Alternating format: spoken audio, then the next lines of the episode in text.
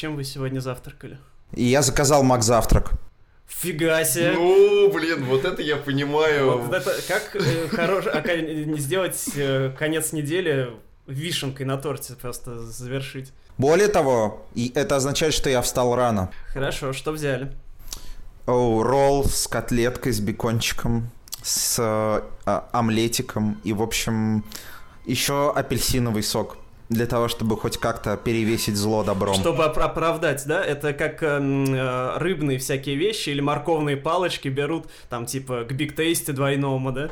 А вы из тех людей, кто считает э, э, роллы в Макди м, каким-то достижением современной культуры? Или, ну, я понимаю, что как минимум вы нормально к ним относитесь, раз вы взяли ролл. Или вы считаете, что это как минимум что-то среднее? Это что-то замечательное. Надо обязательно все, кто... Я... Мне Макдональдс не платит, пока, может быть, будет платить после этого подкаста, но все пробуйте роллы в Макзавтраках. И да пребудет, как говорится, с вами сила, жиры, белки и углеводы, господа. Прибудет- да прибудет с вами бекон, да. Я хочу сказать, что несмотря на то, что мы в каждом выпуске боготворим Макдональдс, нам еще пока никто никаких денег не платит. Да. Поэтому, Коль, это сразу тебе обидно. скажу, что ждать какой-то э, прибыли и профита от этих господ э, Ай-яй-яй. бессмысленно. Чертовы капиталистические товарищи. Чем завтракали вы, Антон Юрьевич? Ах, Короче, у меня несколько недель было дикое желание съесть что-то с глазурью. А, но я не мог никак что-то подходящее найти. Кулич? Ну, блин, куличей, как мы знаем, э, как мы уже в одном подкасте обсуждали, нормальных не бывает почти. Вот, поэтому, конечно, не кулич. А, в общем, да, я наконец-то нашел в перекрестке булку с изюмом и с глазурью. Изюм там был лишний, конечно, но глазурь была хорошая. Колбаска докторская с булочкой люкс. Булочки люкс Щелковского хлебного завода рулят. А, и творожное зерно. Согласитесь, малиной. захотелось, дорогие слушатели. На самом деле, мне на секундочку показалось, что Антон Юрьевич эту самую докторскую колбасу положил в булку с изюмом и с глазурью. Ну, в принципе, Хочется сразу Она еще плавленного сырочка вот, э, и пиво Жигулевское. Завтрак На чемпионов, да? Это, это Мак завтрак здорового курильщика. Я думаю, что это нужно попробовать мне в следующий раз. пей пиво по утрам, пей пиво на обед. Да, как пела дискотека авария. Да. Ваш... э, А, яичница из шести яиц, глазунья. Ё-моё. А, на сливочном масле, потому что на другом масле качаетесь, что ли, или категорически запрещено.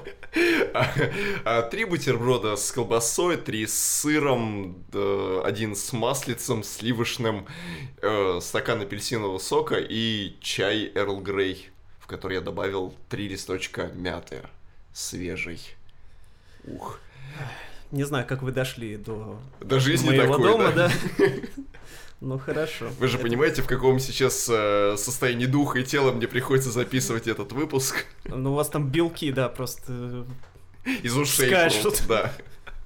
Здорово, чуваки! Рады приветствовать вас на 34-м выпуске нашего подкаста. Подкаст уже наш успел обскакать в возрасте нас всех вместе взятых, и по этому поводу мы снова сегодня пригласили гостя. В гостях у нас сегодня Николай Овчинников, редактор музыкального раздела афиши Дейли. Здравствуйте, Николай.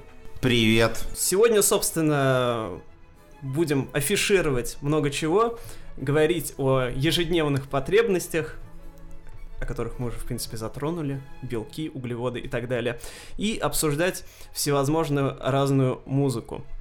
Ну и по традиции, если вы слушаете нас на многочисленных платформах, коих, правда, хренища, это и YouTube, и Яндекс, и SoundCloud, и Apple, в общем, везде ставьте знаки отличия, пишите комментарии. Ваш фидбэк даст нам право делать ту самую яичницу из шести яиц, которую я начинаю каждое утро Антон Юрьевичу выковырять весь возможный изюм из э, щелковских булочных изделий. Хлеба, хлебобулочных. А, Коль, я правильно понимаю, что вы родом из Иванова? Да, я земляк группы «Дискотека авария». Вот не зря мы ее, значит, вспомнили сегодня. А, хорошо. А, у меня вопрос такой. Сразу перейдем к музыке.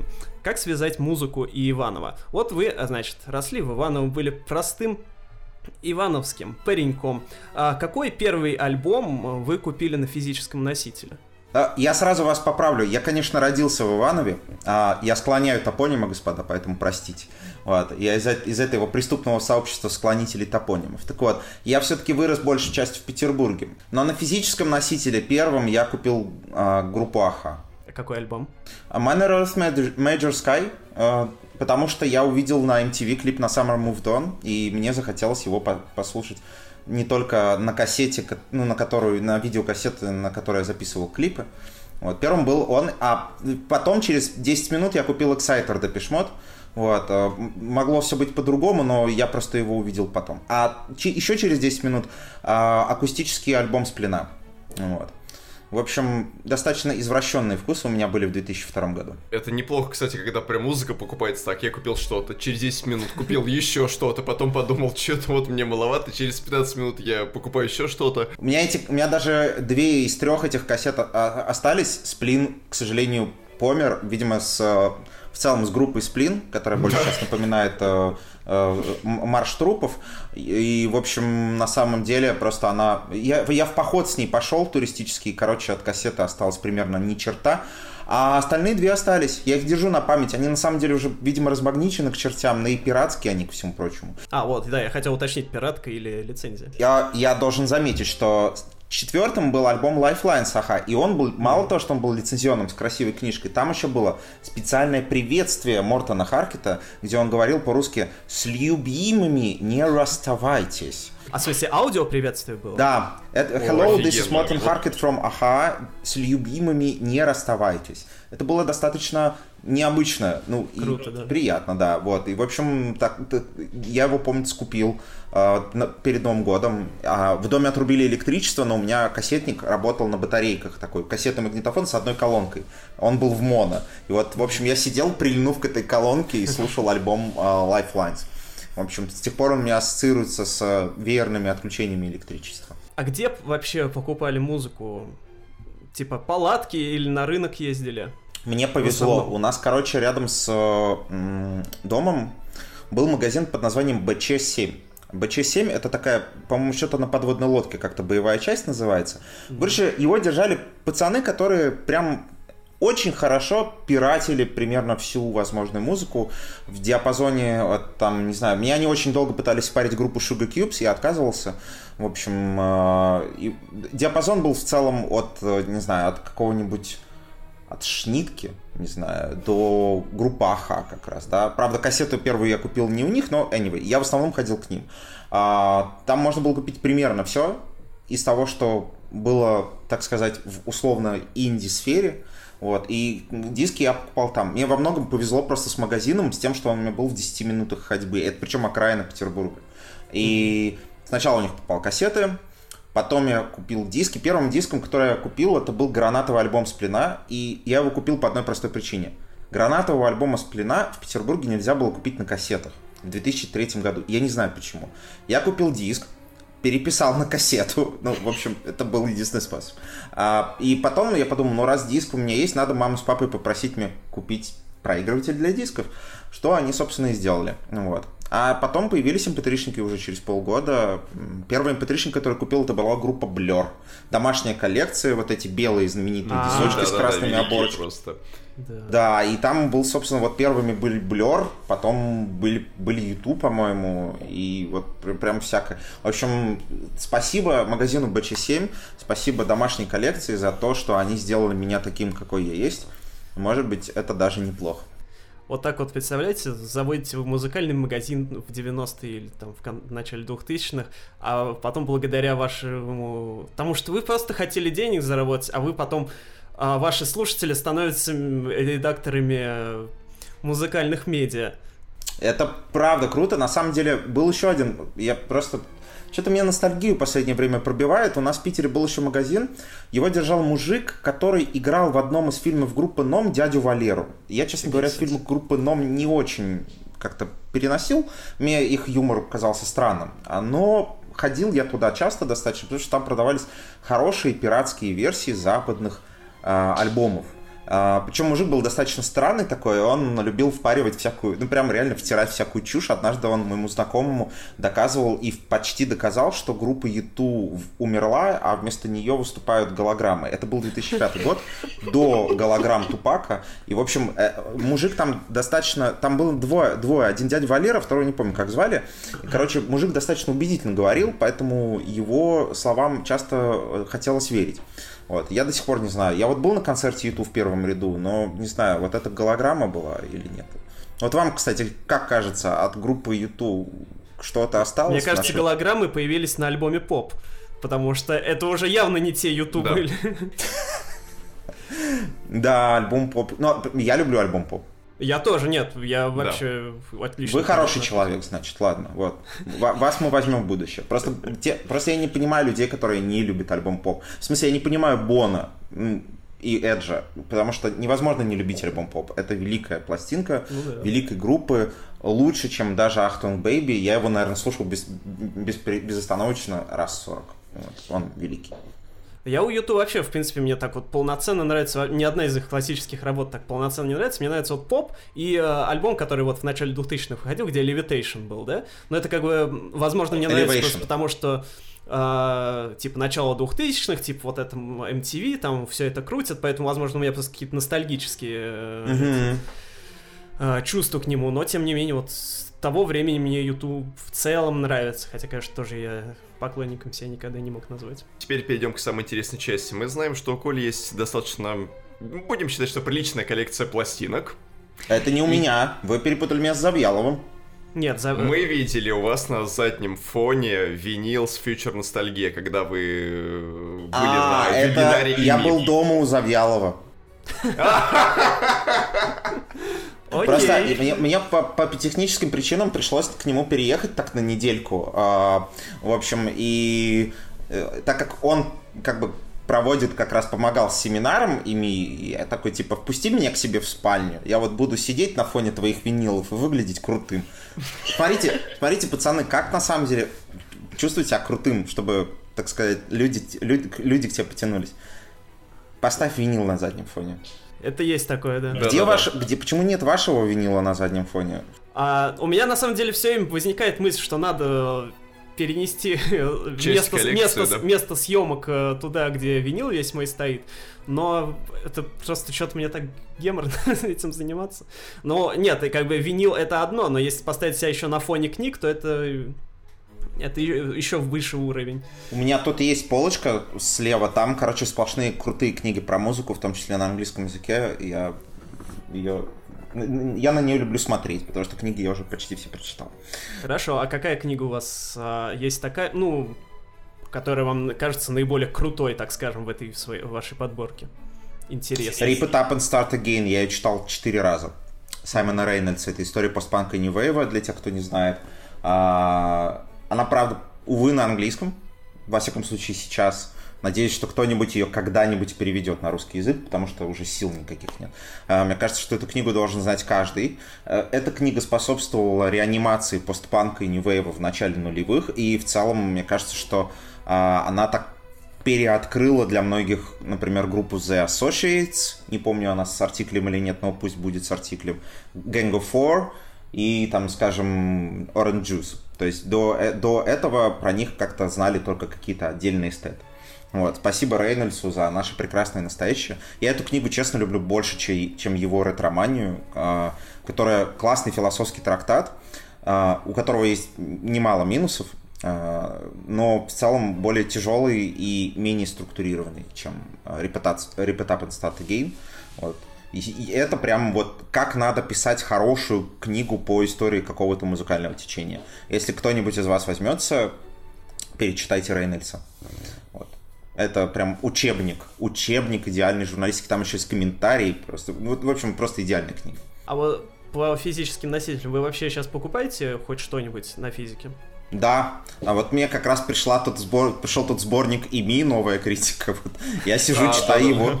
Я его ручками листаю, читаю. Я люблю книги на физическом носителе, люблю запах книг, люблю подчеркивать что-то карандашком. А, я читаю на букмейте то, что не хочется покупать. А, и то, что просто ты не, не в чем ты не уверен, а иногда просто я перепокупаю потом на физическом носителе. А музыку на физике давно покупали? Не, не, давно, давно. Ну, то есть, как бы, тут такая история. Последний раз покупал я, я честно не помню. Последний раз мне пацаны подарили альбом Alice in Chains. В 2013 году это было, если не ошибаюсь. А, странный подарок, но на день рождения мне часто дарили раньше физические носители. А так, последний раз на физическом носителе мне в редакцию афиши прислали кассету. Группа прям написала теплые пожелания любви и добра мне и приложила кассету, аудиокассету. Но я не помню, к сожалению, как называлась группа. Они играли, естественно, совковый ретро-вейв. А, короче, но они все-таки немного смухлевали, потому что прилагался QR-код со ссылкой на сайт, где эту музыку можно было скачать. В общем, они в своем архаизме не дошли до нужной стадии. Вот и, при том, что в редакции мы не нашли кассетный магнитофон, чтобы послушать. Потому что ну, не, не думаю, что в 2019 году в афише кому-то нужно что-то на кассетах смотреть и слушать. Слушайте, вообще классная идея, опять-таки, дарить человеку на день рождения кассеты и диски с альбомами группы, которые он не любит, например. Просто каждый год приносите, вот, например, я буду вам приносить альбомы группы Громыка, например, или издание Буйрака, например. И каждый раз буду вам так их дарить и делать вид, как будто я не понимаю, что происходит и почему вы да, Не, не, не приносите мне альбомы группы Громыка. Это как э, бабушка, которая дарит какой-нибудь ну, даже не свитер. Ну, свитер, понятно, да. Он такой отстойный свитер. Не, на Новый бабушкины свитера не надо ругать, они теплые всегда. Даже да. если там отстойный рисунок, они э, в итоге этот свитер обязательно должен по теории тебе помочь, когда ты пьяный на морозе из автобуса тебя выкинули. У меня таких историй не было, но я предполагаю, что такое должно случиться с каждым. Это вот эта человеческая мудрость, которая приходит ближе к 30, что нет некрасивых вещей, они все сразу становятся функциональными. А, хорошо, а был какой-нибудь вот в юности, когда вы еще на носителях покупали, альбом, который вы вот купили и подумали, типа, блин, что за дичь я купил, что за отстой вообще? Да. Uh, да, я просто пытаюсь вспомнить, что именно. Помимо того, что мне чуть не впарили группу Sugar Cubes, в тот момент я ее как-то не очень. Что же такое было, что прям я купил и прям меня расстроило? Расстроило меня... Расстроил меня MP3 эм группы Talking Heads.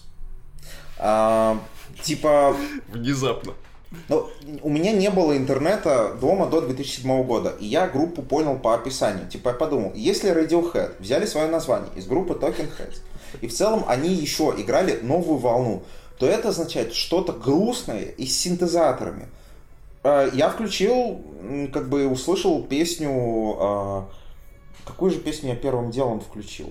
Первым делом я включил песню uh, Take Me to the River, потому что я еще знал, что ее переводил Гребенщиков на русский язык. И вот, я подумал, ну что-то должно быть. Что я там услышал? Правильно. Группа Talking Heads. Ну, воплоти. Вы можете сейчас, вы можете ее сейчас послушать прямо сейчас в любом стриминговом сервисе. И что-то на тот момент я что-то прям расстроился. Прямо очень расстроился. Вот это была не та музыка, которую мне хотелось слушать в 14-15 лет, я не помню, помню, 15 лет было.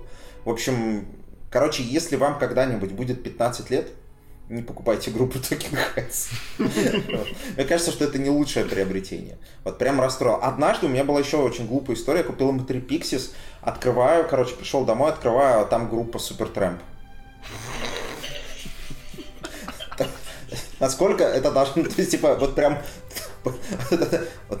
полярность, так, полярность прям соблюдена. Я, мне пришлось нести обратно, мне хорошо, что возместили, э, типа, Pixies не было в итоге, обыскали все MP3 эм группы Supertramp в поисках, пришлось купить что-то другое, не помню что, вот, пом, пом, помню, что вот было так, да. Но часто такое, на самом деле, ну, был, был момент, а, я купил пыльную быль с плена, и я не знал, что пыльная быль с плена это альбом, который больше напоминает демки, и в lo-fi, в общем, и немного расстроился. И тут сразу же возникает другой вопрос. А вот альбом Веха, альбом определяющий какой-либо, вот вы купили его на физическом носителе, и он прям вот сломал все в вашем мировоззрении, и, может быть, даже, скажем так, внес достаточные правки в формирование музыкального вкуса собственного. Ух. А, это интересный вопрос. Потому что а, на самом деле э, один это пиратский сборник Radiohead. Прям пиратский. Альбом «Окей, компьютер» на физическом носителе я купил лет через 10 после этого. Еще раз спасибо пиратам. Да, ну то есть прям это был прям пиратский-пиратский двухдисковый сборник. Uh, очень странно составленный, потому что там не было многих песен, которые, ну, типа, там не было Climbing Up the Walls, не было большей части OK Computer, но при этом там были бисайды всякие. То есть, очень странный набор был. То есть, и, э, пираты, которые составляли иногда сборники uh, музыкальные, они часто очень странно подбирали треки. Это весьма нередко было. И, короче, это был первый альбом. Причем это, он начинался с песни uh, Knives Out. То есть это был 2000 2003, 2002 год из, издан сборник, это был Knives Out. Странно достаточно. А, песня Крип была, по-моему, четвертой по счету. А это первое, а второе, черт, это вот, это вот сложно, потому что но ведь, но ведь было же что-то такое, что-то такое, что прям... И я послушал, и фигакс, и моя жизнь изменилась к лучшему или к худшему. Как посмотреть. Черт. А это, наверное, была кассета 13 Blur. Как ни странно. Это первый блеровский э, альбом, который я купил на, на кассете. Это был 13, потому что я увидел клип Coffee MTV, э, а, который по MTV тогда еще показывали музыку, и там был этот клип. Естественно, я немного был шокирован тем, что помимо Coffee MTV и песни Tender, там в основном звучит, ну, сильно препарированный инди-рок с э, продакшеном Уильяма Орбита, а не брит-поп. А, но почему-то я в этот момент понял, что вот, наверное, я тоже могу делать музыку. Вот. И, наверное, э, можно так вот аккуратно поверить в себя. Вот. И меня он как-то, не знаю, он меня как-то вот настроил на нужный лад. И третий, это как раз был YouTube поп. Потому что я понял, что великие группы, э, которые ты любишь, могут звучать не только синглами классно. А я прям расчувствовался, когда услышал песню If You Wear That Velvet Dress. Страшно недооцененная песня, по-моему, ее никто не помнит, и уж YouTube ее тем более никогда, мне кажется, не исполняли.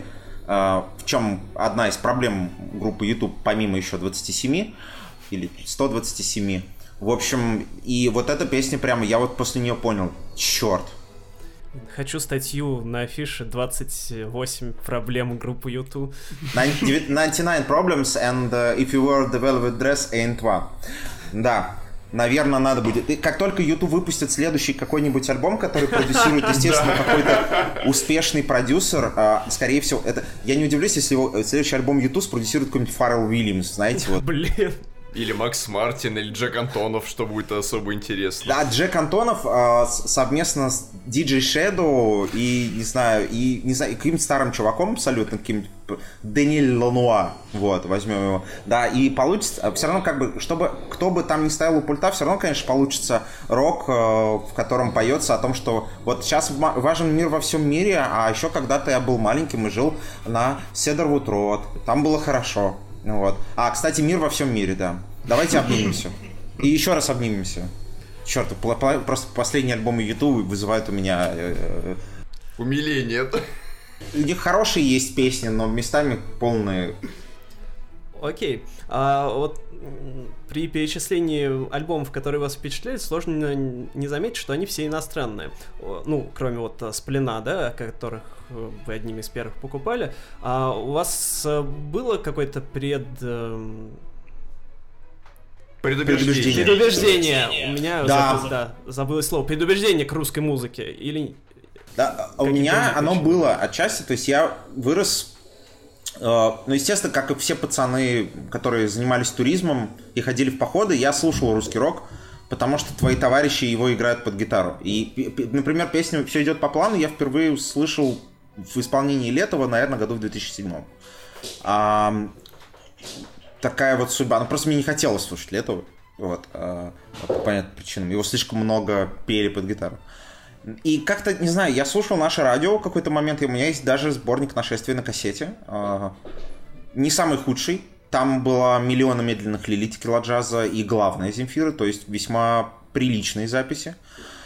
Но все равно это как-то, не знаю, мне, мне русский текст смущал. Хотелось, чтобы было как по-западному. И какая-то стигма по отношению к русской музыке у меня была. Все изменилось, когда пацаны в школе дали послушать касту.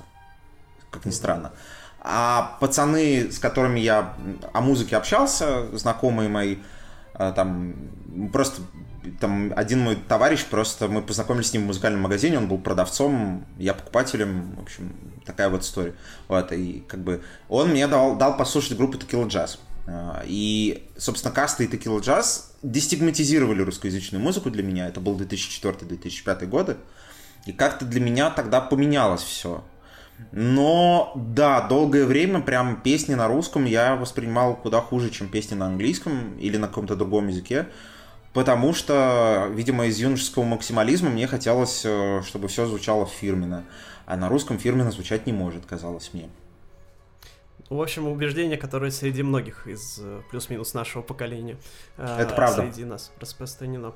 Хорошо. А был какой-нибудь, коль мы уж тут про попсу разговариваем, был какой-нибудь чисто поп-альбом, вот прям поп. Не YouTube поп, да, вот, а прям вот попсовый альбом, который вас в то время впечатлял. Ну, альбом или, нет. А, окей, если даже, может, не альбом, а просто там какие-нибудь отдельные песни. Блин, это вот это, кстати, интересно. Отдельные песни, конечно. Э, мне, например, о, у меня есть любимая, одна из любимых песен начала нулевых, это Let's Dance группы Five. Я считаю, что... Да, Five, Five вообще недооценены.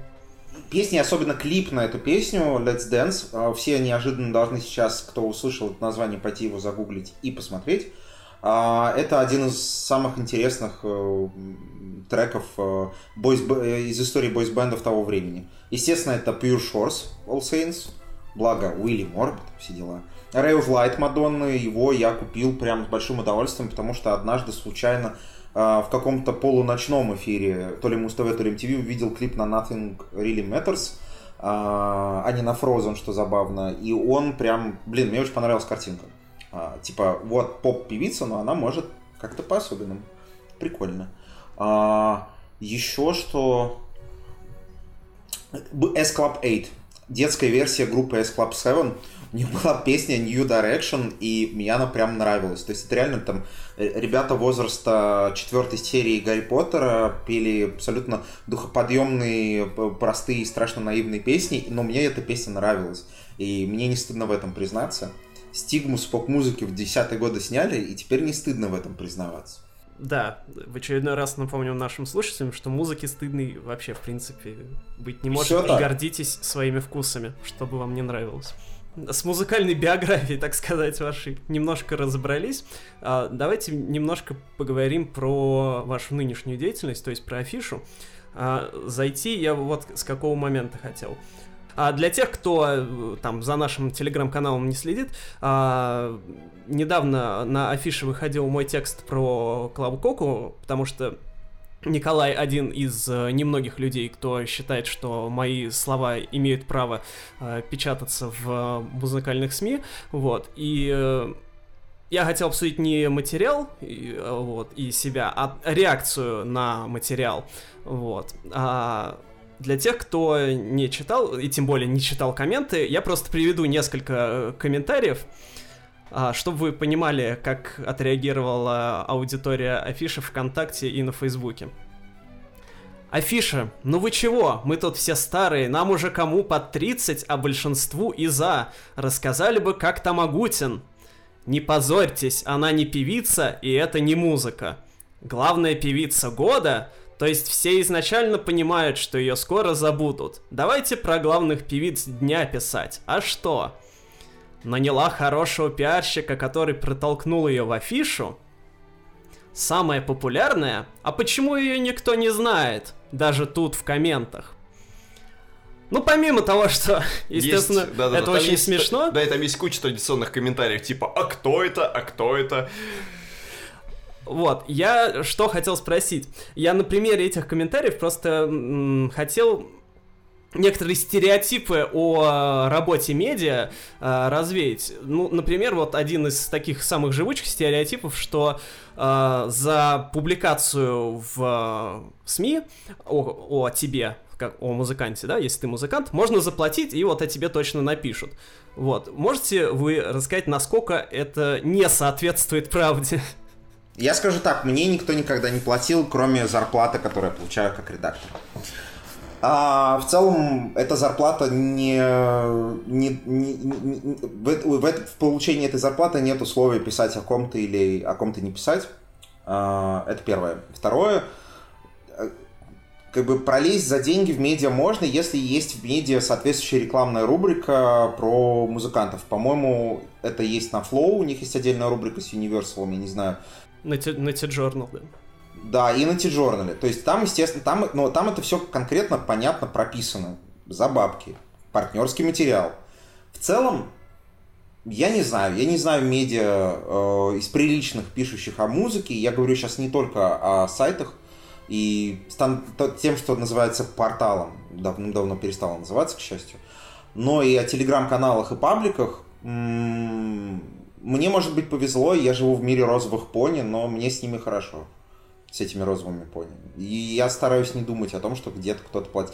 Я однажды размещал, я два раза размещал э, информацию о музыкантах за деньги, но я помечал в, э, в моем телеграм-канале, в нашем Завьяловом, собственно, телеграм-канале Voice, мы помечали, что это реклама, то есть это абсолютно в открытую было.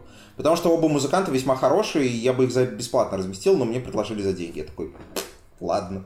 Вот. Ну, типа, это тоже очень важный момент. А, просто нельзя девальвировать таким образом свой собственный вкус и свою экспертизу. И поэтому даже за деньги стоит рекламировать только тех, кто тебе реально нравится. Ну, платят они тебе дополнительные деньги, ну и хорошо. Вот, ну, окей. Пометьте соответствующее.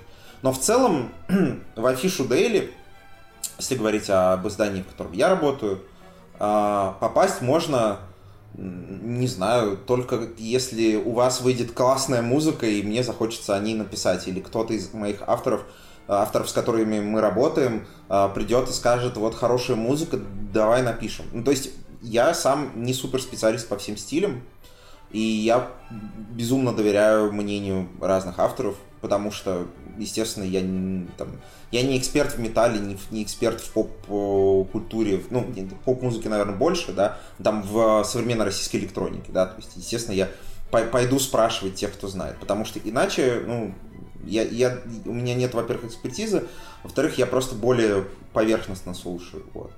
И, в общем, попасть к нам можно только, если условие либо зашло редактору, и он считает важным рассказать об этом музыканте, либо вы сами уже стали таким феноменом, про которого нельзя не написать. Вот история с Клавой Кокой — это как раз пример такого феномена. Мы видим страшно успешную ар- артистку, исполнительницу, которая вообще-то рвет чарты, у которой э, жутко просматриваемые видео, и при этом мы написали ноль знаков о ней к моменту э, как бы э, публикации, собственно, вот вашей статьи. Очень странно. Мы, по идее, издание, которое фиксирует момент в поп-культуре, да, то есть наш музыкальный раздел, он фиксирует момент в поп-культуре. Это одна из его основных задач. Не только продвигать что-то здоровое, доброе, вечное, но и фиксировать, что сейчас происходит и как-то это объяснять. Значит, обязательно про нее надо написать. Та же самая история, вот Опять же, ваш же материал про Ким Петрос, потому что... Но это, правда, гораздо более узкая история, потому что все-таки у нас она, ну, прямо скажем, не популярна. Вот, но это, это как бы с другой стороны немножко. Она, она у нас проходит скорее по классу казусов, потому что это трансгендерный поп поп-певица, ну. которая жутко стала популярной, но за рубежом она действительно безумно известна, да, там Тейлор Свифт, вот, у, на, у вас есть в подкасте вопрос, как вы относитесь к Тейлор Свифт? Мы знаем, как вы относитесь к Тейлор Свифт, и мы это еще немножко обсудим Да, и, в общем, а, там, если там, например, не знаю, вот есть Моргенштерн, я к нему отношусь вполне нейтрально, то есть у меня нет к нему Э, ненависти, э, желание сказать, фу, какая бескусица, давайте запретим это, э, это все. И когда люди говорят, и вот это важный момент по поводу комментариев, люди часто говорят, кто это, что это, какого черта вы о нем пишете. Во-первых, так говорят люди, которым хочется выразить свой негатив. Тем, кто понравился, понравился текст, обычно не пишут об этом. И это стандартная теория про соцсети, да, то есть людям проще говорить о негативе. Во-вторых, я вижу трафик. Я могу сказать, что этот текст весьма востребован, потому что всем хочется знать, кто такая Клава Кока, откуда она взялась. Ну вот и все. А как вы считаете, ну, почему так много людей, ну, если верить комментариям, да, не знает они, то есть э, это э, специфика аудитории афиши, что они вообще в чарты не заглядывают и по улицам не ходят. По улице пойдешь, из, мне из машин регулярно я Клаву Кока слышу. Вот. А, это специфическая аудитория или они просто, может, не знают, что это она поет. Да-да-да, из этого прям вытекает еще один вопрос о том, а вообще насколько сильно за последние, там, может быть, 5-10 лет поменялся вот этот среднестатистический читатель афиши именно музыкального его направления. Потому что, насколько мне известно, вы успели поработать и при Никитине, еще при Горбачеве, возможно, начали работать. Не-не, я пришел, я пришел вместе с Никитиным как автор. А, а да. Вот, вы еще успели э, э писать при Никитине. Э, по э, вашему списку любимых российских альбомов можно сделать вывод, что вы хорошо знакомы с культурой музыкальной, которая творилась в афише Сапрыкинской. И э, когда люди пишут комментарии, что вот, дескать, э, нам уже 30, 40, 50, такое ощущение, что среднестатистический читатель афиши, он как будто бы и не меняется. Он вот э, читает как будто одни и те же люди. Вообще, действительно, поменялся ли портрет этого читателя или нет? Каков он? Это все не совсем правда. Во-первых, э, есть Facebook, как бы у нас есть Facebook афиши, и там действительно более возрастная аудитория. Конечно, там найдутся люди, которые... Э, у нас была история такая же с пикником, когда в прошлом году мы объявили сцену Газгольдера. А, сразу скажу для тех, кто хочет спросить. Я не знаю, что с пикником афиш. Мы знаем точно, что 8 августа его не будет, и мы об этом официально объявили. Больше ничего про это сказать не могу.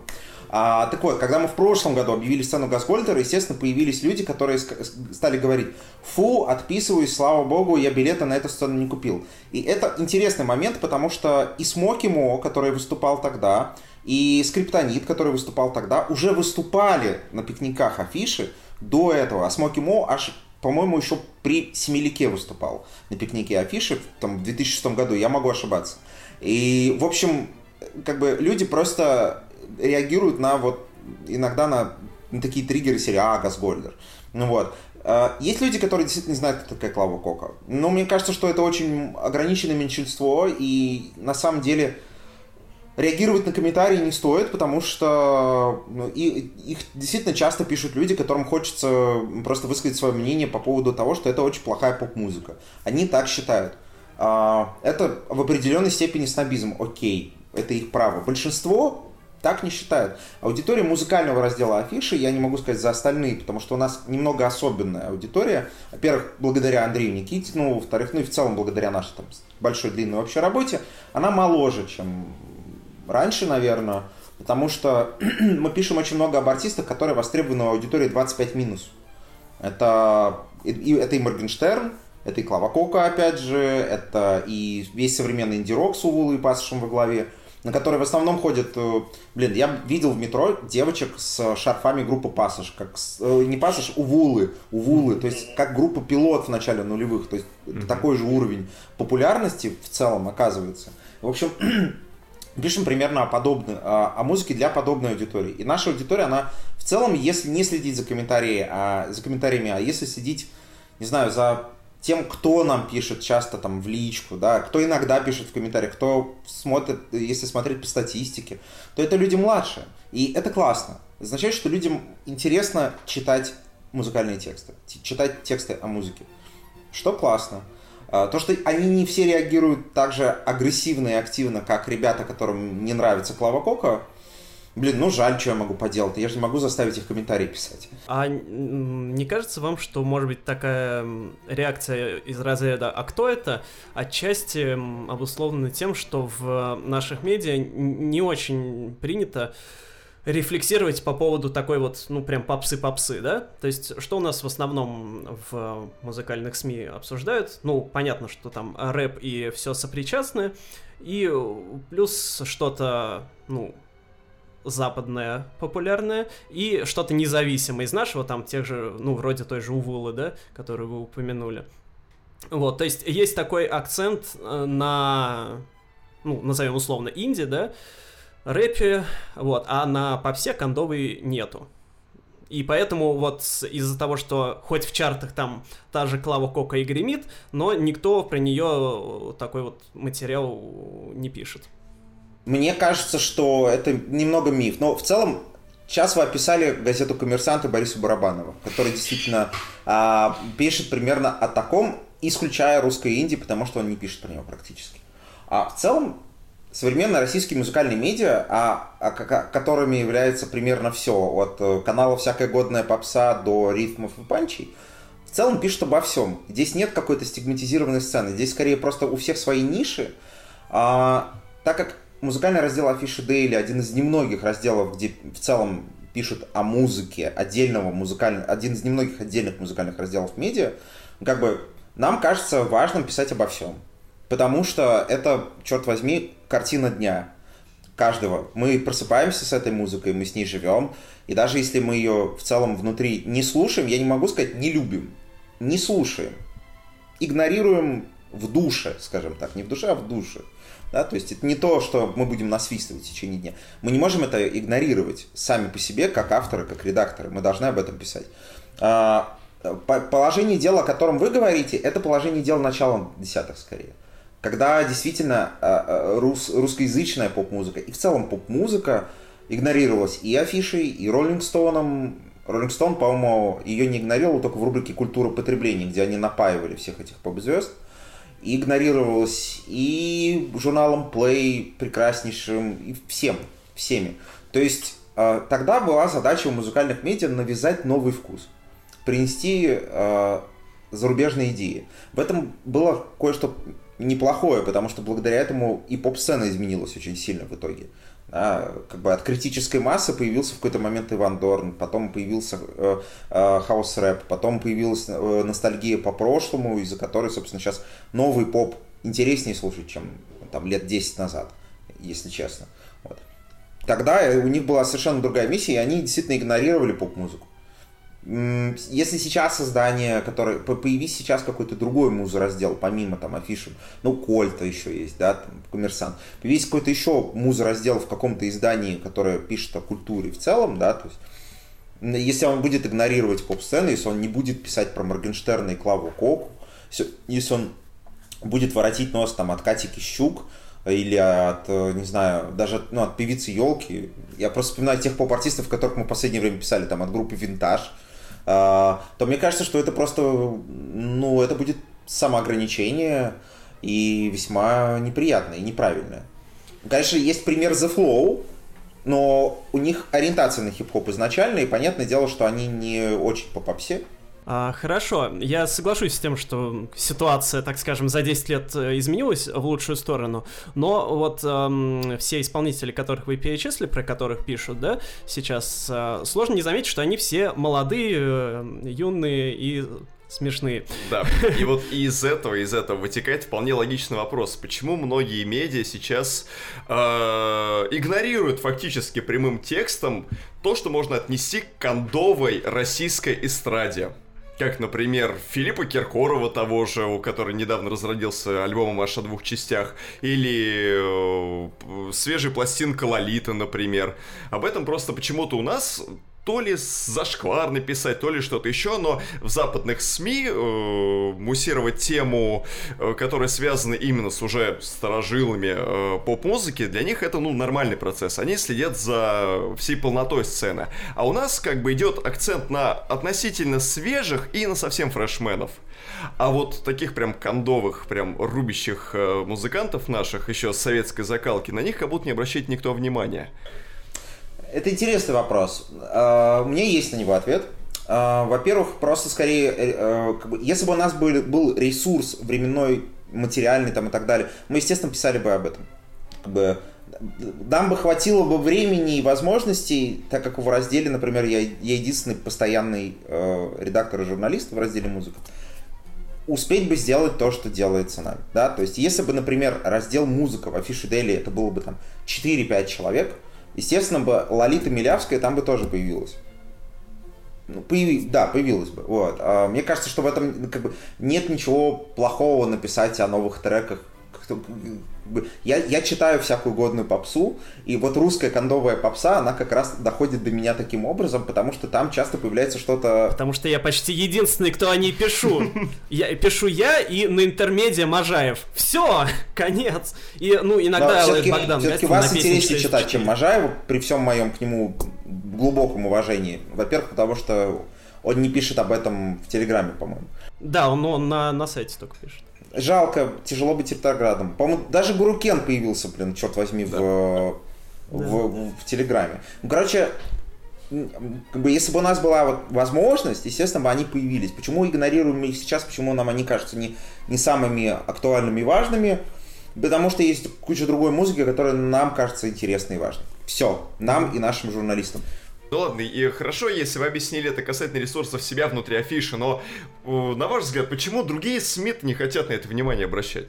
Черт знает. Ну, мне кажется, что по тем же самым причинам. Музыкальные медиа в целом, как э, говорил Александр Горбачев, дело хорошее и перспективное в 2020 году, но бедное. Впрочем, ничего нового. И как, говорится, как говорил старая фиша, что с этим делать, решительно непонятно. В общем, ну, то есть, мне кажется, что появись сейчас, вот, существует сейчас нормально классные музыкальные медиа, которые вот прям конкретно про музыку, условный Pitchfork. Но не Pitchfork, а ну, по формату как Pitchfork. Или Enemy, да. Естественно, бы там это все было. Потому что было бы глупо это игнорировать. И там бы вместе с этим был бы джаз, например, да, которого у нас в афише Daily нет почти ни в каком виде, ни в каком формате. Во-первых, ну, я не специалист, и я не готов э, предлагать слушателям что-то послушать, исходя из своего вкуса, потому что я не считаю, что обладаю достаточной экспертизой. Но и при этом рядом с нами очень мало таких специалистов. А, то же самое касается металла, да, то есть э, то же самое касается русской электроники. Как бы много хороших... Э, русская кондовая попса это что же нишевая история?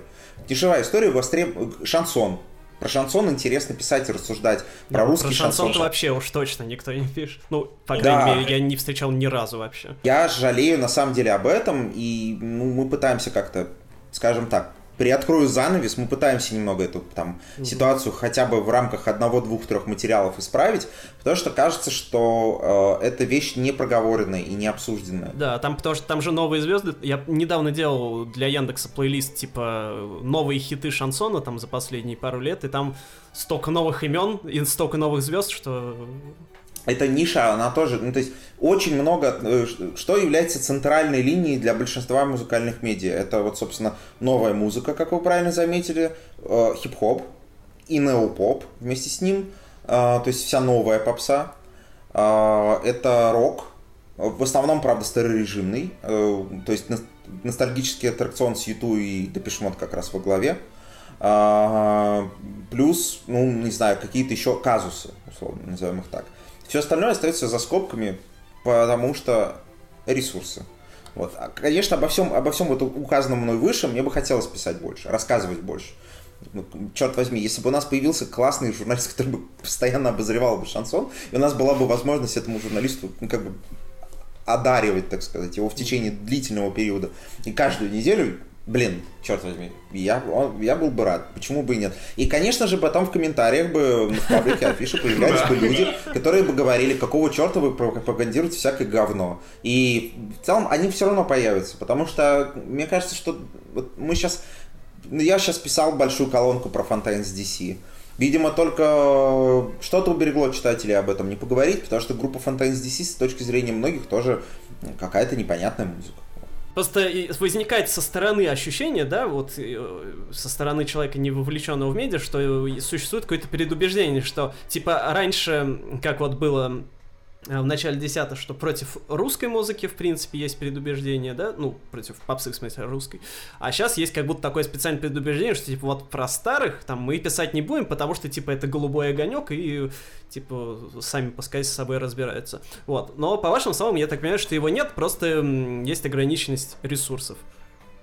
Конечно. Но ну, мне кажется, что вообще в целом любая музыка достойна упоминания. Если только эта музыка, уж совсем не знаю, это это, если это... А, я могу представить себе песню, которая, наверное, никогда бы не появилась а, на страницах а, афиши Дейли. А, это если бы был плохо записанный, скверно записанный на грошовом синтезаторе трек, который нарушает примерно все экстремистское законодательство Российской Федерации. Я уверен, что такие песни существуют, но такая песня точно никогда не появится у нас. Во-первых, потому что мы чтим закон, во-вторых, потому что, ну, зачем говно пропагандировать. Вот. А, и в целом какие-то, да, призывы и так далее. Вот. Какая-то музыка действительно экстремистски политического характера вряд ли может у нас появиться. Не потому что цензура, а потому что просто неприятно пропагандировать э, то, что тебе кажется людоедским.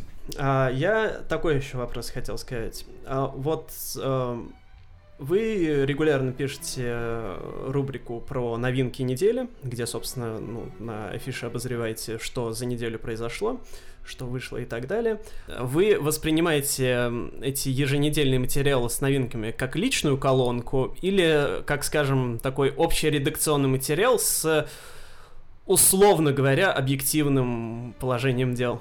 Но наши итоговые материалы, в целом, это картина что-то среднее между положением дел и моей собственной картиной. Да? Картиной, может быть, из авторов и редактора.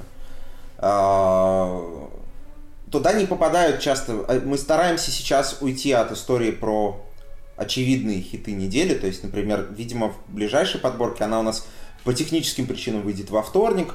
Наверное, уже подкаст к тому моменту выйдет. Ну, короче, мы, скажем так, подборка, которая вышла 5 августа, мы э, там не будет, скорее всего, Лободы и Фараона. Во-первых, он не кажется важным, ну, как бы он появится как в обзоре в тексте, но он не появится в плейлисте, например.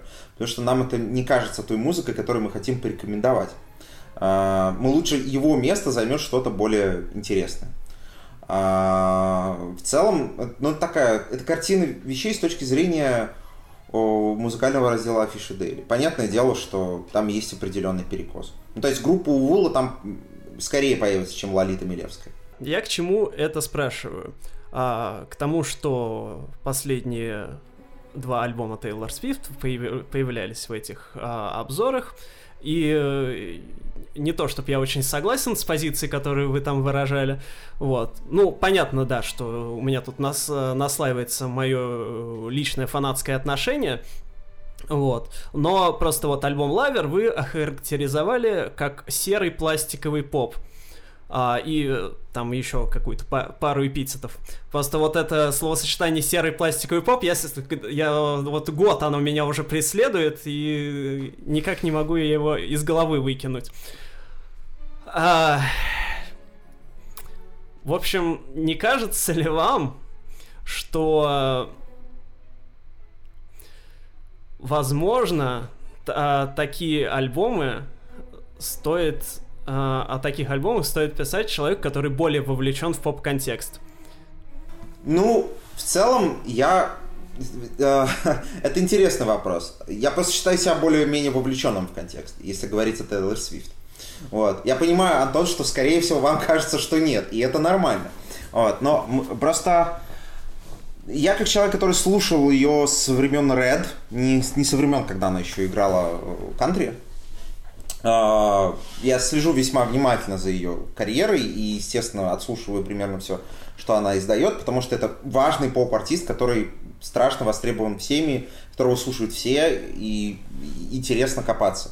Но в целом, конечно, наверное, можно было бы взять автора, который лучше в ней разбирается и похвалит и так далее, но, опять же, музыкальные итоги недели – это итоги недели с точки зрения э, музыкального раздела Афиши Дейли и, прежде всего, меня – как редактора. Поэтому, да, серый пластиковый поп. Мне, правда, не понравился альбом Лавер. Очень. Нет, у меня как бы тоже к нему есть претензии, просто, на мой взгляд, это не, ну, вообще не то определение, которого он заслуживает. Но, опять же, это, это вот как раз интересный вопрос восприятия. В этом смысле э, классно, что есть дискуссия, потому что э, хорошо, что альбом Lover вообще может заставлять людей обсуждать. Значит, в нем все-таки что-то есть. Я не ставлю на нем окончательный крест. То же самое с последним альбомом. Последний альбом Тейлор Свифт, у него, у меня к нему главная претензия в том, что он звучит как National, но когда она начинает петь, он перестает звучать как National, то есть это какая-то странный симбиоз ее традиционный такой вот прям The Taylor Swift и инди-звука. Как будто они еще не очень нашли друг друга, как будто парень с девушкой еще не сошлись до конца. Вот следующий альбом, я надеюсь, во всяком случае, это будет уже, когда они притрутся и станут соулмейтами. Но это пока такой путь вперед задел. Вот они только съехались, он положил свою зубную щетку, она там положила зубную щетку, вот. Медленно так сходится. Скорее, скорее так это выглядит. Вот.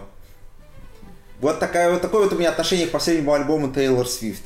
Даже теперь интересно, насколько велика вероятность того, что Деснер снова будет работать с Тейлор Ну, на следующей я думаю, миним- я думаю, минимальная, но как бы кто знает. Очень да. хот- Нет, э, это, это интересно, потому что вообще на примере Тейлор Свифт, на примере Хейли Уильямс, на примере там Дуа Липы, интересно, как поп-певицы, которые в целом были, они не то что были похожи друг на друга, да, но которые в целом были таким лицом поп-музыки в определенной мере, ее разных э, частей, как они в 2020 году неожиданно ударились в достаточно радикальные с точки зрения их прошлого творчества эксперименты. Да? Для Дуа Липа это все-таки ностальгический такой диско-хаус нулевых. Да, это не сильно радикально, но все равно не, не так, как раньше. Там у Хейли Уильямс вообще инди-рок на полтора альбома, а у Тейлор Свифт вот, вот инди тоже такое, то, что называется акустическое инди. Это классно. Вот. За этим хотя бы интересно следить. Это вызывает любопытство, это вызывает интерес. Ну и Элли Голдинг тоже можно вспомнить. Который Кого? тоже... Элли Голдинг, который тоже нетипичный для себя альбом выпустил. Я его не расслушал, не могу, у меня нету насчет него никакого мнения пока, к сожалению. Ну, я думаю, вы слышали, что это явно не тот электропоп, который она раньше играл. Ну что ж, это хорошо. Ну, пр- просто я, я с большим удовольствием хочу послушать, просто реально времени не хватало, и очень, на самом деле, это большая беда редактора э, музыкального, то, что на нормальное прослушивание альбомов остается очень мало времени, потому что э, ты слушаешь примерно 200-300 новых песен за неделю.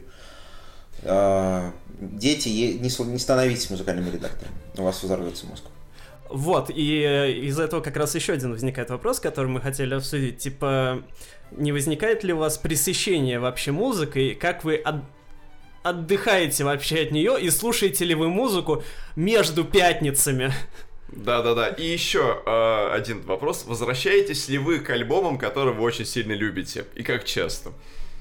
А, ну, ну, во-первых, да, у меня бывают моменты, когда я полностью присыщен новой музыкой, и я просто не воспринимаю ее нормально. Я понимаю, что я не могу, во-первых, не могу ничего о ней сказать, во-вторых, просто она как будто пролетает через меня, и я понимаю, что это не потому, что музыка там херовая, да, а потому что просто я уже не готов воспринимать. Это выгорание, это нормально. Но в- э, тогда я просто беру тайм-аут, такой, ну, то есть работ, ну, как бы стараюсь перегрузить работу на авторов по большей части, а, например, подборки мы отдаем там Владимиру Завьялову, который часто, и, и с которым мы до этого еще при Никитине писали, собственно, еженедельный дайджест. А, и таким образом я спасаюсь. В это время я слушаю только старую музыку, исключительно ностальгическую, то есть у меня такое случилось в мае, несмотря на, ну, как бы еще под, под влиянием от пандемии, и я, короче, слушал просто старорежимный гранж, наверное, полторы недели практически безостановочно. То есть группа Alice in Chains, Stone Temple Pilots, Pearl Jam, вот все, на ш- к чему сердце лежало 15 лет назад и до сих пор лежит на самом деле, я переслушал. Я очень часто возвращаюсь к альбомам, которые мне нравятся, э, которые лично э, у меня отозвались. То есть э, это тоже, кстати, важный момент, что я иногда могу сказать о том, что посоветовать альбом, который самому мне не сильно пришелся по душе. Но я понимаю, что это сильная работа, что в ней есть мелодия, которую прям ты не можешь выветрить из своей головы, что он классно спродюсирован, что в нем есть какая-то артистическая харизма, не знаю, ну, куча составляющих, которые заставляют тебя говорить, да, это стоящая работа. Мне он может сто раз не понравиться даже лично, но при этом я точно скажу, ребята, это надо послушать. Вот, вот вам плейлист. А к некоторым альбомам я прям возвращаюсь, да. Из прошлогоднего, мне, и причем у меня достаточно специфические вкусы, как говорится, потому что одновременно, там, не знаю, с а, группой а, упомя- упомянем в десятый раз группу Увула, которую в последний ра- в последнее время я особо много слушаю. А Это может быть Bring Me The Horizon, это может быть Husky, это может быть что угодно. То есть у меня достаточно разносторонние в этом смысле интересы. И мой плейлист похож немножечко на э, такой с- м- мешап из ада. Там есть примерно все. И песня, я, я из тех людей, которые считают, что песня «Пчеловод» великая. Я не знаю, как вы к ней относитесь, но Ну, Я нормально. У меня Я считаю, что претензий нет к ней. Лучший поп-хит 2019 года, и, в общем, просто я продал... Хоть 2019 год закончился 7 месяцев назад, я почему-то, как человек, который до сих пор воюет, хоть война закончилась, я продолжаю всем рассказывать о том, что песню «Пчеловод» надо слушать. Она, она останется с нами в веках, ребят. Ну, как минимум, за предприпев и за припев точно. А бывают такие моменты, когда не хочется слушаться вообще ничего. То есть, просто лежишь на кровати, сложил ручки на груди и плачешь. Да, да, бывает такое. Ну, я просто знаю свои, как бы, эмоциональный ресурс, свой эмоциональный ресурс знаю, и поэтому я знаю, когда надо остановиться. Я знаю, что одним рядом я не могу прослушать больше 30 треков безостановочно, и что мне точно нужно снять наушники. Потому что, во-первых, ну, наушники давят на уши, да, и вообще это физически неудобно. Во-вторых, просто понимаешь, что у тебя голова перегружена информацией. Тебе точно нужно сделать э, перерыв, иначе ты выгоришь тоже достаточно быстро. Второе, если мне совсем тяжело и мне нужно разгрузиться, то я иду, у меня PlayStation здесь, и, в общем, он спасает. А, как бы я, я себя всегда таким образом спасаю, хотя бы полчаса-час погамать, очень сильно выручает а, в эти моменты. А, причем, так как у меня нету, я не, я не, не игражур, так сказать, и мне нету задачи там играть во что-то актуальное, поэтому и сейчас я, например, а, уныло и долго прохожу Uncharted 4. А, Нормально. Да, вот. А до этого я примерно полгода, ну, параллельно со всякими инди-играми я проходил Red Dead Redemption 2 О, и, в общем, доскакал до 89, до 97% э, прохождения, в общем, я упрямый в этом смысле. А, кстати, еще это во многом ее успех лично в моем сердечке связан с музыкой. Музыка там вообще, да, просто отрыв. Это очень, это та вещь, о которой мы тоже мало писали и про которую просто у меня руки не доходят написать как автор и редактора, про то, как при помощи генеративной по факту музыки, которая используется, использовалась Rockstar ом и в, во второй части, и в первой, создавались, э, создавался прям очень правильный фон. Потому что это же по факту куча сэмплов, которые накладываются друг на друга в зависимости от ситуации, которая происходит в игре. А на диске, который выпущен отдельным саундтреком, там просто уже полноценные песни. Они тоже, они пересобраны. И это прям это прям отдельная история, про которую хорошо пишут игровая журналистика, про которую практически не писала, кстати, музыкальная. Музыкальная журналистика игнорирует саундтреки, музыку из игр, и вот, вот все, что касается музыки фоновой, музыки, создающей атмосферу и так далее. А у нас, у нас был выпуск про музыку из Death Stranding. Вот. Ну, да вот, кстати, это достаточно. Музыка из Death Stranding, если вы, вы про...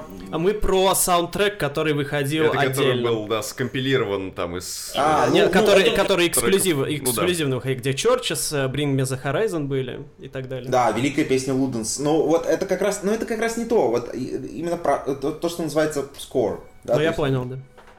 Вот, этого очень не хватает. Мы тоже надеемся когда-нибудь это исправить. Вот. Но в целом, да, э, я отдыхаю таким образом. Плюс, ко всему прочему, иногда надо статьи писать, и не всегда получается писать их под музыку. И это нормально. Если писать под музыку, то мой выбор это э, ambient, э, господи, Selected Ambient Recordings э, Affixed Twin, первая часть. А Selected Ambient Works Блин, я все время забываю. А, это первая часть, где Xtel и прочее, самый такой ранний его ambient, такой перемешанный с EDM. Либо дебютник DJ Shadow.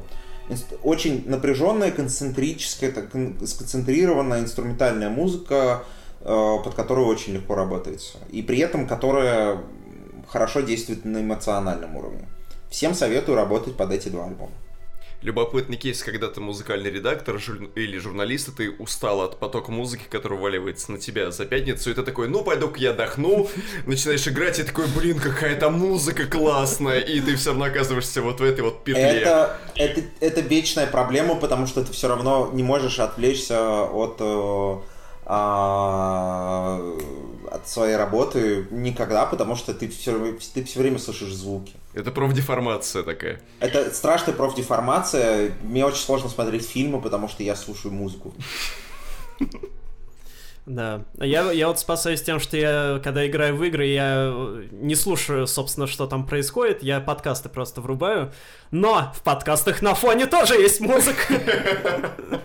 Да, в этом как раз вся проблема. Еще одна такая значимая тема, которую я хотел затронуть. Вы в последние несколько месяцев э, и в афише писали об этом, и вот, ну, на всяких э, когда вы приглашенным гостем были на мероприятиях, говорили про то, что в современной русской музыке наметился кризис. Вот, а, по всем фронтам, если я вас правильно понял. Да, это так.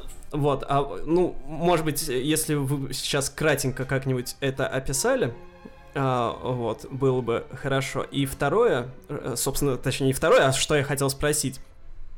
А, просто, на мой взгляд, кризиса никакого нет. Ну, может быть, в рэпе есть, я в нем не шарю. Если говорить чисто про попсу, ну, наверное, в Индии, я не знаю, я тоже не настолько там э, разбираюсь. Э, в поп-музыке как бы, ну, все вполне нормально. Я не скажу, что прям какие-то там новые высоты э, берутся, но как бы хорошие альбомы выходят, все ок, никакого я проседания не заметил. А, и в общем, мне вот ваш такой несколько депрессивный взгляд, он у меня вызвал такой вопрос, не связан ли он с тем, что поскольку вы по профессиональной деятельности еще связаны с правозащитной деятельностью и вовлечены в целом в политику, соответственно, постоянно во всех этих негативных новостях э, пребываете, не влияет ли вот этот общий негативный новостной фон, когда такой создается несколько апокалиптичное ощущение реальности. А... Не переносится ли оно на музыку, в общем? Да. Ага, ну, э, смотрите, тут я, чтобы to clarify, как говорится, да, я с правозащитным объединением команда 29 а, уже работаю как аутсорсер, потому что я теперь перешел в компанию, которая занимается производством игр, для, для некоммерческого сектора. То есть э, в прям политикой и правозащитой я заниматься перестал с прошлого года, и на самом деле я этому очень рад, потому что это действительно очень токсичная среда. В смысле токсичная, в смысле у тебя мозг перегружен сплошными негативными новостями. Безусловно, э, это имеет место. С другой стороны, э, как бы социально-политический аспект в кризисе русскоязычной музыки, ну, он здесь очень мал. Потому что э, тут проблема не в том, что на улицах происходит и что у нас там в политике происходит. Проблема просто в, э, в двух вещах основных. Первое – это кризис перепроизводства. Музыка стала, средства производства и средства доставки музыки стали доступны всем. И музыки стало просто очень много.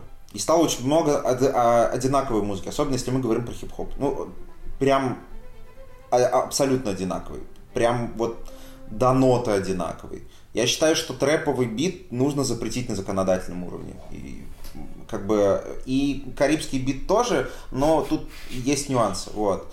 А, но трэповый обязательно просто. За его использование как бы, наказание, запрет на занятие определенной деятельностью, а именно музыкальной, а, пожизненный. Вот. Ну, серьезно, прям реально, он просто он, он везде и везде одинаково сделан. Это прям выбешивает.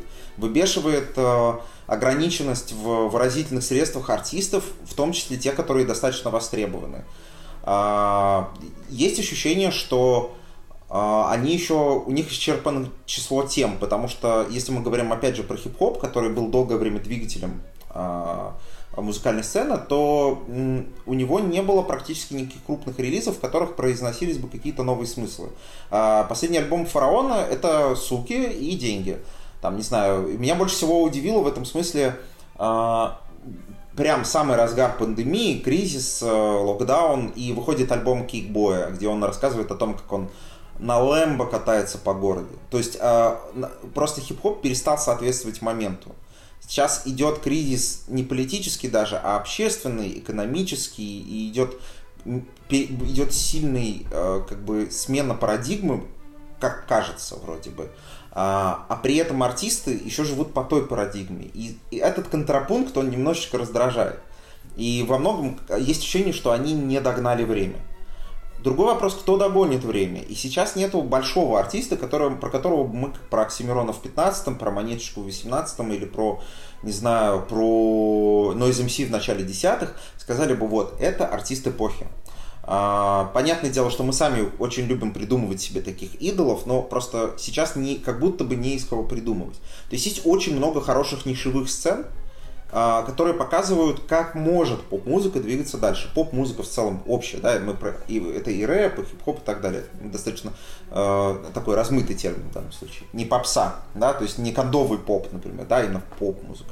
Вот. Они, то есть эти нишевые сцены, они показывают, куда она может двигаться. Другой вопрос, что из них пока не родилось что-то крупное, да, то есть не случилось взрыва. А это такое затишье перед взрывом. И создается впечатление, что действительно кризис, нет больших работ, а, нет альбомов, которые бы казались манифестом, не манифестацией политической, да, а скорее манифестацией каких-то, концентрации каких-то важных настроений, а, которые витают в воздухе. А, духа времени, простите. И при этом хотя бы в какой-то мере пытались быть, если не новаторами, очень сложно сейчас придумывать какой-то совсем новый звук, но как минимум бы исследовали бы какое-то другое старье, чем раньше.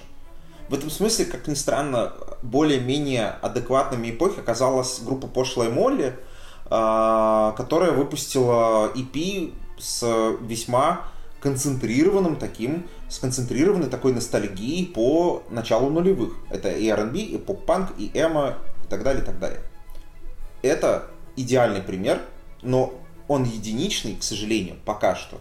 Хочется, чтобы таких примеров было больше. И есть еще, ну, то есть не достает, не достает чего-то крупного, не достает того, за что хочется зацепиться. Возможно, моя профдеформация связана скорее не с долгим, я, я еще политолог по образованию, чтобы вы понимали, не, не, с долгим, не с долгой работой вот в этой общественно-политической сфере, а скорее с моей профдеформацией как музыкального журналиста, которому очень хочется придумать себе некий образ и за него зацепиться, чтобы можно было от него отстраивать свою дальнейшую э, дальнейшее какое-то теоретизирование. Сейчас такого образа нет. Вот. вот такое вот у меня саморазоблачение небольшое получилось, но мне кажется, что люди должны, в принципе, понимать, как это работает. И все-таки мы, музыкальные журналисты, тоже люди, и нам тоже хочется за что-то держаться. Но мне кажется просто, что постоянный вот поиск нового мессии, нового героя, что типа вот каждый год обязательно должен быть новый Оксимирон, новая монеточка, что это, ну, какой-то слишком большое желание от, от музыки, э, что, ну, не обязательно какие-то должны быть прям манифесты. Чтобы манифест появился какой-то значимый, он все-таки, мне кажется, появляется, должен появляться не каждый год, а там раз, не знаю, в 10 лет. Ну, чтобы Безусловно. Прям вот... Просто должен случиться какой-то переворот, после которого, ну, как вот была осень 15 года, когда одновременно вышли Маработел, Дом с нормальными явлениями и Горгород, и появилось ощущение, для многих. Я тогда, ну, во-первых, мало слушал хип-хоп, во-вторых, был чуть дальше от музыкальной журналистики, чем сейчас. И появилось ощущение, что хип-хоп кажется интересным, что он может быть интересен кому-то за пределами ниши, и что он является главной музыкой момента. С точки зрения цифр продаж, кстати, это было, по-моему, не совсем правда, но создавалось ощущение. Сейчас такого просто ощущения нет. А, при этом, да, безусловно, есть работы, которые лично мне кажутся важными и адекватными моменту, и э, которые хочется порекомендовать всем послушать. Это и Кейт Ви последняя, и Хаден Даден последние, и последний EP группы Увула. Норма на употребление группы Увула в выпуске, по-моему, еще не выработана, я ее упомяну еще пару раз. И группа Семинар, это проект Городнего из Пасыша и Рахмана из э, «Спасибо». А, это если говорить о русскоязычной музыке. Это и, наверное, не знаю, кто, кого бы еще... Я, я подумаю, могу вспомнить чуть позже, но, в общем, есть работы, которые действительно кажутся ну, не знаковыми, не, не супер крупными, но какими-то важными. Но да, хочется создать себе идол. И с другой стороны, как бы отсутствие большой важной работы, с друг...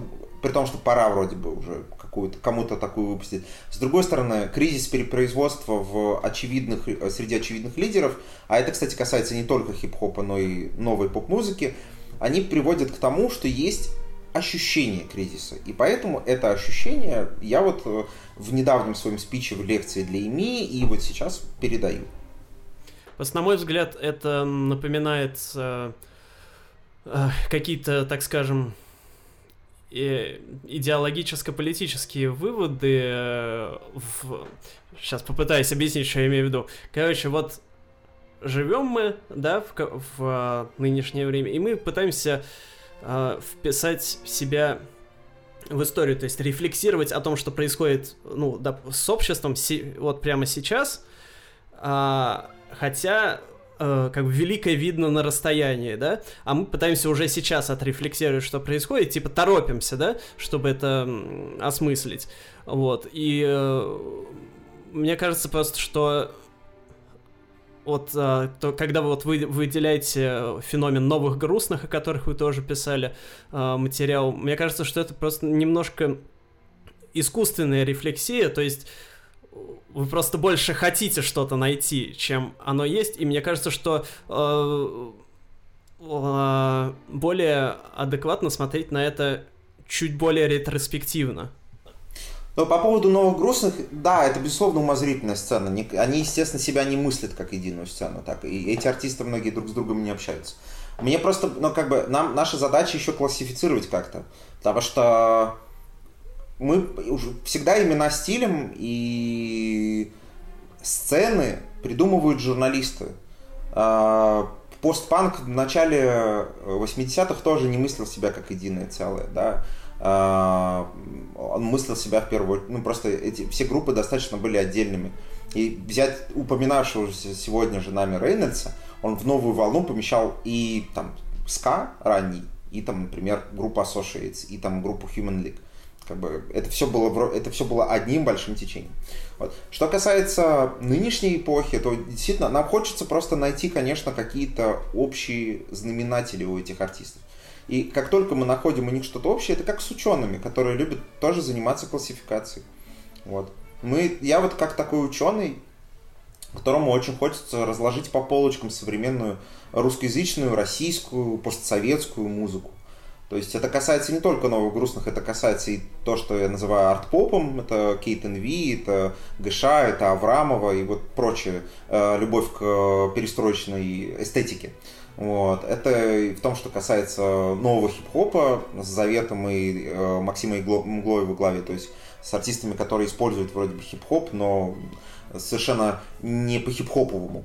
Вот. А, так далее, так далее без этой классификации очень сложно самому ориентироваться. Ты сам вот их вот себе вот расставляешь, и тебе как-то легче живется. Вот. И, может быть, читателю. Читателю тоже. И это еще, ко всему прочему, когда ты провозглашаешь такие стили, это хорошо звучит как манифест, как э, какую-то попытку вот как раз зафиксировать дух времени. Мне кажется, что в этом, ну, это неплохо. Мы любим писать манифесты, в этом нет ничего плохого. Но просто какова вероятность того, что, допустим, эти условные новые грустные через год или два будут также актуальны и вообще вспомнит ли кто-либо об этом?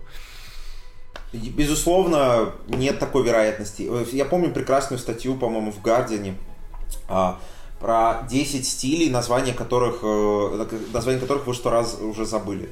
Вот. Журналисты любят придумывать химеры. Знаете, у них была там новая волна новой волны. Это не новая волна британского хэви а именно новая волна новой волны.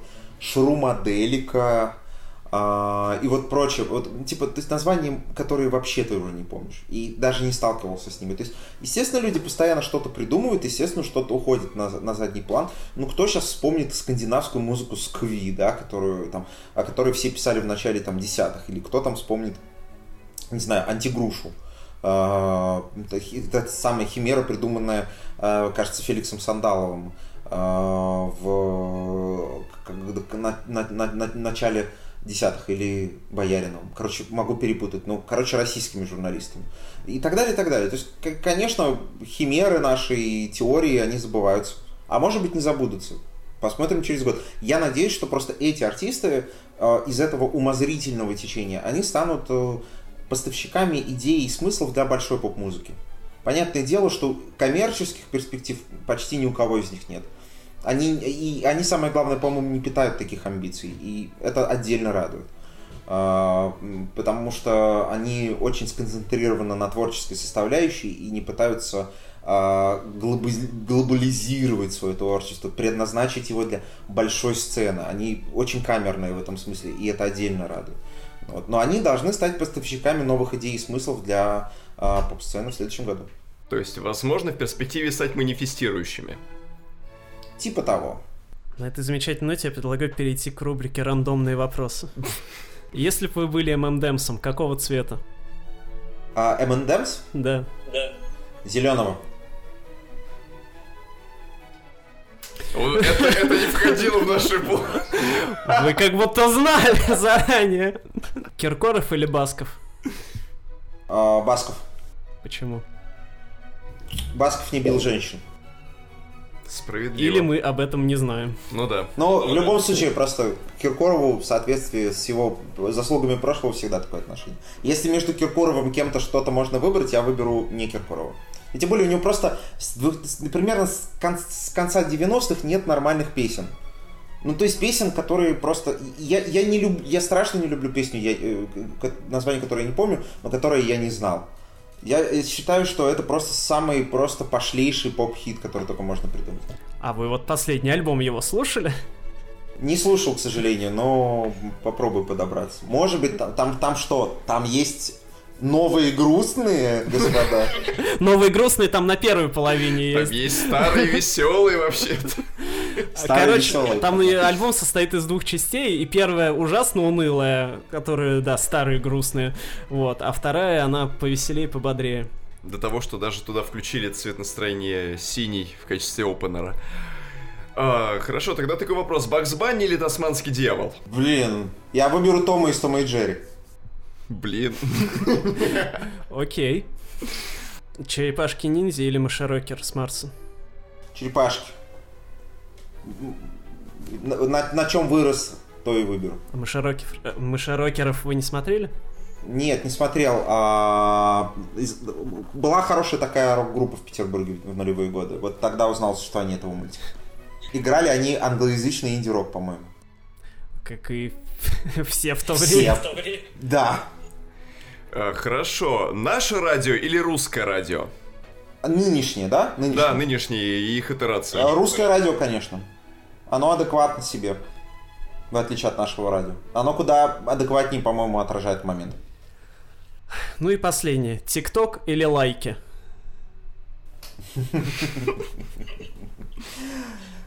Фейсбук. Вот так вот. Живой журнал, ребят. Дайри.ру. Да, Дайри, блин, пипец. Он вообще жив до сих пор? я думаю, да. Да, по-моему, кстати, жив. Там даже люди сидят и что-то пишут. Да. Я, у меня не было аккаунта на дайрях, но многих моих знакомых в конце нулевых был. Ну что же, на этой замечательной ноте предлагаю заканчивать. Спасибо, Спасибо. Николай, что пришли. Ссылки на канал а, Николая а, Voice в Телеграме будут в описании. Ссылку на афишу, я думаю, оставлять не надо, все и так ее знают. Да, только важный момент. Пожалуйста, ребят, смотрите, не перепутайте. Есть афиша Дейли, есть афиша видео, и есть афиша Ру. На афишу Ру билеты на афише видео, видео, а я на афише Дейли. Просто все путают. Итак, с вами были Индезит Аристонович. И Фикус Аистович, а также Николай Овчинников. Человек, Николай, завернувший и собаку Николай в бумагу. Юрьевич. Спасибо, друзья. Спасибо, Да, вы вам классные. спасибо. Все вам спасибо за то, что посетили нас.